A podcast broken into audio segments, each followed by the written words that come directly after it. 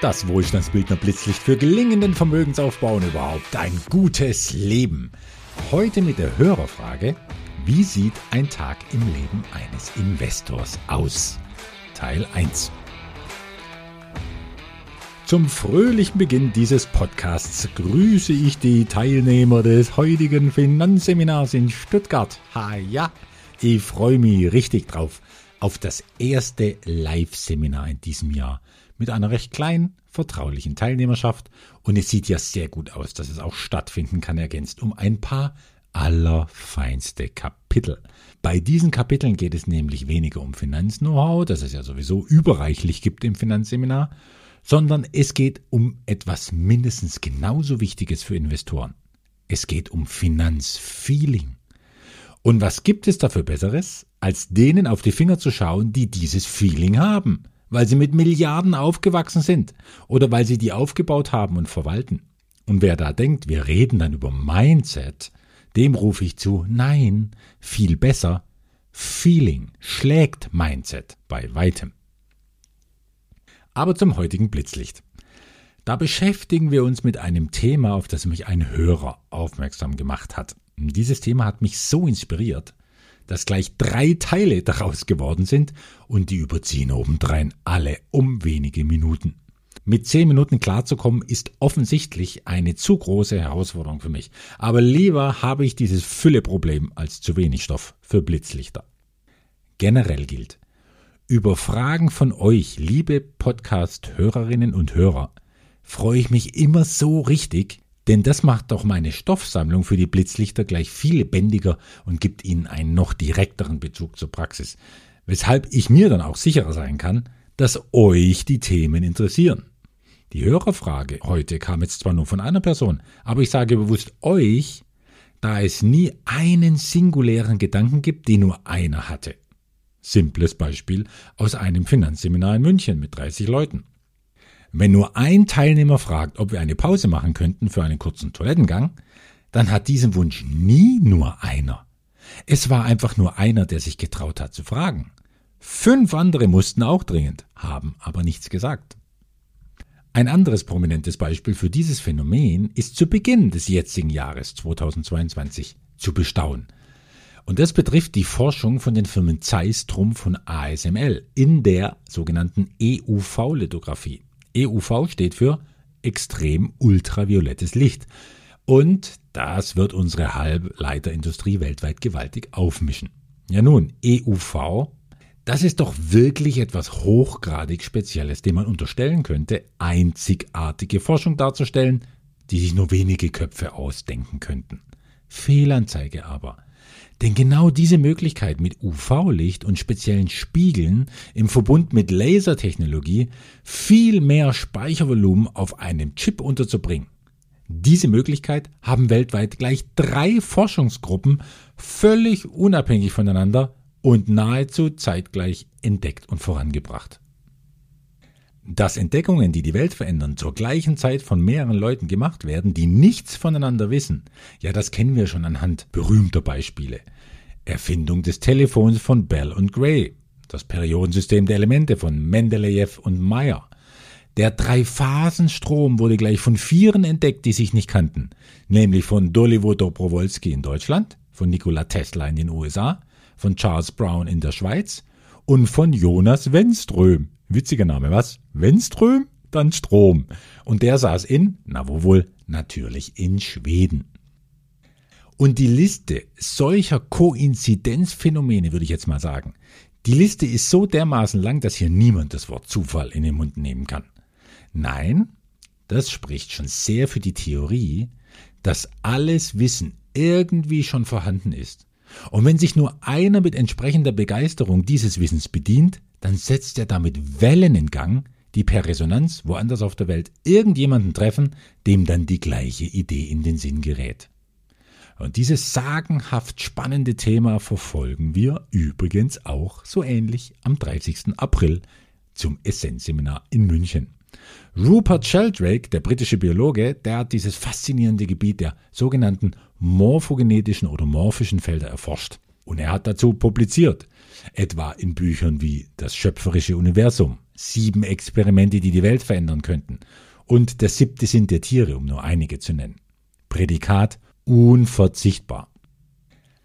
Also jederzeit gerne her mit Fragen, mit euren Hörerfragen über Finanzen, das Investorendasein oder das Leben allgemein, denn alles hängt ja zu offensichtlich mit allem zusammen, wie wir jetzt gerade gesehen haben. Hat einer von euch eine Frage, die ihn beschäftigt, dann kann er sich sicher sein, dass diese Frage mehreren der paar tausend im Kopf herumgeht, die den Wohlstandsbildner Podcast auch hören.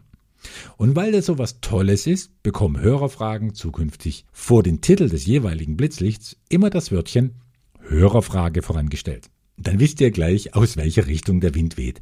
Dann sind wir vielleicht noch näher am Puls der Zeit als sonst. Dann sind wir nämlich am Gedankenimpuls von euch selbst. Die Frage heute von Andreas, ja, eine meiner Namensvettern, lautete, wie denn ein Tag im Leben eines Investors aussehen würde. Die kurze, aber ehrliche Antwort ich habe keine Ahnung, Andreas. Ich weiß nur, wie ein Tag in meinem Investorenleben aussieht. Und ich gehe mal davon aus, dass du auch darauf deine Frage bezogen hast. Also, es gibt einfach keine festgelegten Strukturen, mit denen ein Investor zu tun hat. Also es gibt auch deswegen keine allgemeingültigen Aussagen dazu. Und genau das ist ja auch das Schöne und Erstrebenswerte daran, das Leben eines Investors sollte größtmögliche Freiheit von allen Strukturen bringen, von diesen Zwängen und Routinen, sollte also befreien von dem, was ich immer Hamsterräder nenne. Und ich gehe sogar noch weiter. Obwohl ich Investor immer als erstes nenne, wenn ich gefragt werde, was ich denn so mache, dann drückt es nicht aus, dass Investorensein mein Beruf wäre. Beruf, das klingt schon wieder nach Routine und viel Zeiteinsatz. Und das ist es alles nicht. Nein, der Werdegang eines Investors ist vielmehr eine Angelegenheit der Gesinnung. Das ist eine Haltung zum Leben und der Wunsch, sich als Investor mit dem Leben zu verbinden. Und damit geht das Investorendasein vielmehr in Richtung Berufung, als dass es ein Beruf wäre. Was in einigen Ohren jetzt vielleicht etwas prosaisch klingt, will ich gerne näher erläutern. Was ich nämlich meine mit sich als Investor mit dem Leben verbinden. Denn das tut ein Investor, wie ich zumindest diese Rolle zu verstehen gelernt habe. Im Idealfall ist es ja so, dass du, Andreas, und ich, auch der Andreas, dass wir nur einmal Geld in die Hand nehmen, um es in etwas zu stecken, das einen Wert hat das dann noch mehr Wert entwickelt und damit eine schöne Rendite generiert. Warum nur einmal in die Hand nehmen? Ja, weil ich halt Investments liebe, die eine lebenslange Laufzeit haben und die mich im besten Fall überleben werden, wie ich es so sehr an der dritten Säule Agrikultur schätze. Andere Investitionen, und das ist ja der üblichere Weg, haben eine Laufzeit von sagen wir drei, sechs oder 15 Jahren. Danach bekomme ich mein Geld zurück mit entsprechendem Gewinn, wenn es gut gelaufen ist. Und dann muss ich mich wieder darum kümmern, etwas Neues für mein Geld zu finden, was schön Wert schöpft. Und genau das, die Suche nach Neuanlagen, das macht also immer mal wieder etwas im Tag eines Investors aus. Aber bitte, wie oft passiert das im Jahr von jemandem, der jetzt keine 10 Millionen unterbringen muss? Vielleicht vier bis sechs Mal? Ich selbst bin vielleicht bei sechs bis neun Mal wo ich Anlageprospekte lese und dann spreche ich mit Emittenten, besuche sie vielleicht sogar, dann zeichne ich das ein oder andere Investment und ab dann sitze ich in Zoom-Konferenzen für Zwischenergebnisse und Jahreshauptversammlungen. Das kann dann auch schon mal ein größerer Zeitaufwand sein, aber bitte wohlgemerkt von nur ein paar Tagen im Jahr. Doch dazu dann mehr im Detail im dritten Teil dieser kleinen Podcast-Serie. Wenn du natürlich Milliardär bist, Andreas, dann kannst du 100 bis 200 Mal im Jahr neu investieren. Aber das machst du dann ganz gewiss nicht mehr alleine, sondern dann hast du Berater dafür zur Verfügung. Leuchtendes Beispiel dafür ist im Moment etwa die Ex-Frau von Amazon-Gründer Jeff Bezos. Die Mackenzie Scott, wie sie jetzt wieder heißt, die steckt einen großen Teil der Milliarden aus ihrer Scheidung vom Jeff in unzählige Projekte, oft rein zur Spende, aber auch als Investorin. Und bei solchen Summen kann das dann schon mal mehrere deiner Tage beherrschen. Aber nicht mit 10.000, 100.000 oder bei allem Respekt den paar Millionen, die wir in die Hand nehmen. Verehrter Andreas. Das verbindende Element zum Leben, um das es mir hier jetzt geht, das ergibt sich daraus, dass mich das Investieren selbst, die Verwandlung von an sich wertlosem Geld in kostbares Produktivkapital, dass mich das bis in jede Zelle hinein begeistert. Und mit Begeisterung meine ich diese tiefe, stille und erfüllende Empfindung von Glück. Die kommt meiner Beobachtung nach speziell dann, wenn man sich vom Fluss des Lebens getragen fühlt. In meinem Fall, in der Rolle als Investor, begeistert mich dabei einfach, mit Geld Wertschöpfungsketten zu fördern, die das Leben von möglichst vielen Menschen berühren und lebenswerter, interessanter, vielfältiger machen. Natürlich verliere ich dabei nie aus dem Sinn, dass ich Wertschöpfungsketten fördere, um einen dicken Gewinn zu erzielen, um ein Portfolio zu verbreitern, um ein Investorennetzwerk zu vergrößern, um über eine Investition an neue Gelegenheiten heranzukommen. Doch ich werde nicht müde zu wiederholen, all das, sagen wir einmal, das Geschäftliche, das reine Profitdenken, das mag schon seine Berechtigung zu Beginn einer Investorenkarriere haben, wird dann aber mit den Jahren immer nebensächlicher. Ich sage nicht unwichtiger, denn wenn wir keinen Gewinn machen, ist es irgendwann aus mit dem schönen Investorendasein. Nein, wichtig bleibt das Geschäftliche und Gewinne einzufahren, immer. Aber es gerät zusehends aus dem Fokus und wird irgendwie zur Nebensache, weil sich die Freude an der Hauptsache, dieser Fluss des Lebens, immer mehr in den Vordergrund schiebt. Und genau das ist für mich die Verbindung zum Leben, weil ich mit meinem Geld das Leben von Millionen Menschen hoffentlich positiv beeinflusse, was ja zudem auch ein Sicherheitskriterium von Investitionen ist. Und weil ich dabei noch obendrein einen Riesenspaß habe. Ich will das mit drei Beispielen plastischer darstellen. Warum drei? Ja, ist doch klar. Weil die Strategie eines Wohlstandsbildners aus drei Säulen besteht. Insgesamt eigentlich aus vier, aber wir nehmen hier jetzt nur die drei Hauptsäulen, die das eigentliche Vermögensfundament eines lebendigen, ausgewogenen Portfolios ausmachen. Fangen wir mit dem an, was mit der Zeit alle am meisten begeistert. Agrikultur, natürlich in der Säule 3. Da steckt die Verbindung zum Leben in seiner grundlegendsten, erdigsten Form ja schon im Wort selbst. Das Wort ager ist lateinisch und bedeutet Acker. Und die Kultur in Agrikultur kommt von bekanntlich Cultura, was Pflege, Bearbeitung und Anbau bedeutet. Als Agrikulturschaffende sind wir Produzenten von Lebensmitteln und schon wieder finden wir das Wort Leben. Und besonders lebendig wird es, wenn diese Lebensmittel dann auch weitgehend giftfrei hergestellt werden, wofür wir als Produzenten ja sorgen können wenn sie der Bevölkerung lokal Arbeit und Nahrung geben, zumindest bei den frischen Erzeugnissen, und wenn diese Lebensmittel dazu noch der weltweiten Bevölkerung dienen können, etwa bei Agrikulturprodukten, die für den Export aufbereitet werden, wie Konzentrate oder andere haltbare Produkte, die man aus Obst oder Gemüse machen kann. Und dann ein Beispiel für diese Lebendigkeit aus Säule 2, das Leben kann auch in Entwicklungsimmobilien, auch Value-Add-Immobilien genannt, geradezu wuseln. Ja, wenn du dir, Andreas, vorstellst, vor einem hässlichen, riesigen, grauen Plattenbau zu stehen, der mal einem Telekommunikationsunternehmen gehört hat. Der Bau steht jetzt leer, weil Computer eben keine Hallen mehr brauchen, sondern in die Handtasche passen. Und wenn diese graue, vor sich hin bröckelnde Betonkiste in einer Universitätsstadt steht, ja, dann ist es doch beim überall teurer werdenden Wohnraum nur ein Fingerschnippen für Immobilienentwickler, um auf eine Idee zu kommen. Ach, aus diesem brachliegenden Immobiliengerippe machen wir ein Studentenwohnheim mit 250 gemütlichen Apartments, die sich ein Student leisten können soll.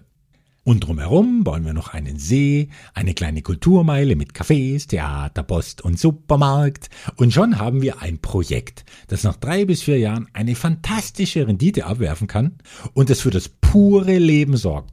Und davon kann sich ja jeder als Investor überzeugen, wenn er hinfährt und bei einem Cappuccino draußen in der Sonne das Studentenleben beobachtet.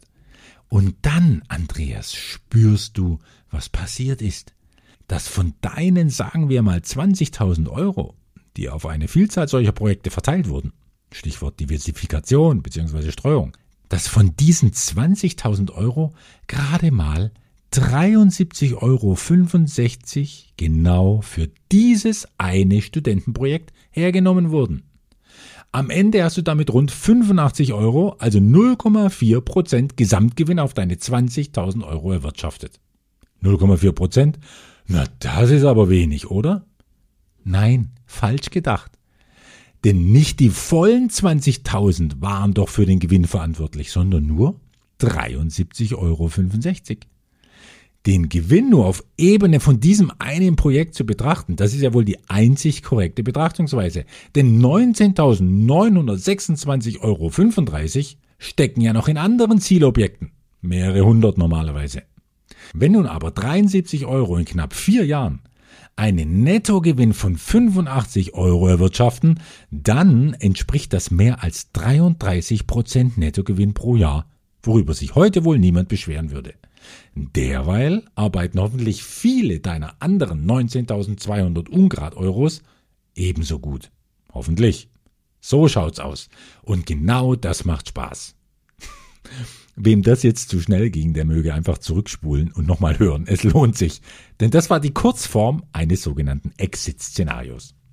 Und dieses Beispiel von Value Add, von viel hinzugefügtem Wert in kurzer Zeit, dieses Beispiel ist auch ein klassisches Beispiel für eine Entwicklungsimmobilie, die sich zu einem Säule 1 Infrastrukturprojekt erweitert hat.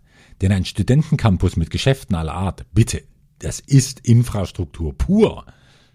Deshalb lassen sich Säule 2 und 1 oft gar nicht voneinander trennen, was toll ist, denn damit haben wir stets noch mehr Plausibilität, noch mehr Sinnstiftung und damit noch mehr Sicherheit fürs eigene Geld. Ein eigenes lebensverbindendes Beispiel aus der Säule 1 Infrastruktur will ich ja trotzdem vorstellen. Doch das bewahre ich mir auf bis zum zweiten Teil dieser Serie, weil jetzt die 10-Minuten-Grenze eh schon arg, arg strapaziert wurde. Und um natürlich dich, Andreas, und ich hoffe noch einige andere Podcast-Hörer in Spannung zu halten, welches Beispiel der Wohlstandsbildner Andreas aus der riesigen Welt der Infrastruktur auf den Tisch bringt. Ich verspreche schon jetzt, es wird ein Beispiel sein, das damals für Kopfschütteldiskussionen gesorgt hat. Und im dritten und letzten Teil dieser drei Blitzlichter berichte ich dann vom einzigen Ablauf eines Investorentages, den ich genau kenne. Und das ist mein eigener. Bis dahin wünsche ich dir, Andreas, und uns allen ein Leben in Fülle. Euer Andreas.